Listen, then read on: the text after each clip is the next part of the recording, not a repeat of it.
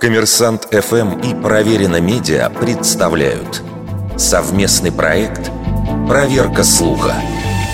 Правда ли, что стекло на самом деле жидкость, и стекла в средневековых зданиях постепенно стекают вниз? Мнение о том, что стекло на самом деле жидкость, можно встретить в постах в различных социальных сетях и на форумах. Основной аргумент в пользу этого утверждения состоит в том, что в средневековых витражах стекла толще у нижнего края, то есть со временем они оплыли. Еще в начале 20 века вопрос попытались разрешить опытным путем. Экспериментаторы брали стеклянные стержни, крепили горизонтально за концы, а к центру подвешивали грузы. В таком состоянии конструкции оставались по нескольку лет.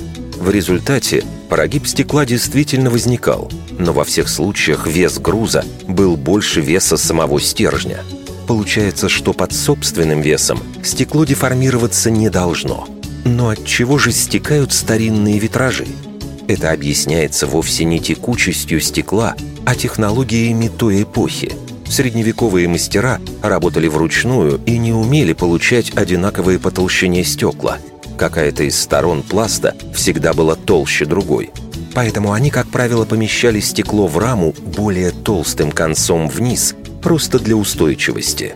Бразильские ученые с помощью математической модели подсчитали, сколько времени понадобилось бы стеклу из средневекового собора, чтобы все-таки потечь со временем без механического воздействия.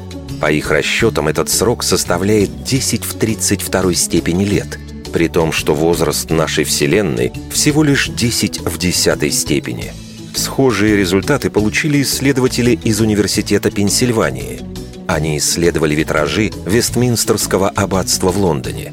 Их измерения показали, что старинное стекло деформируется всего лишь на один нанометр, то есть одну миллиардную метра в течение одного миллиарда лет.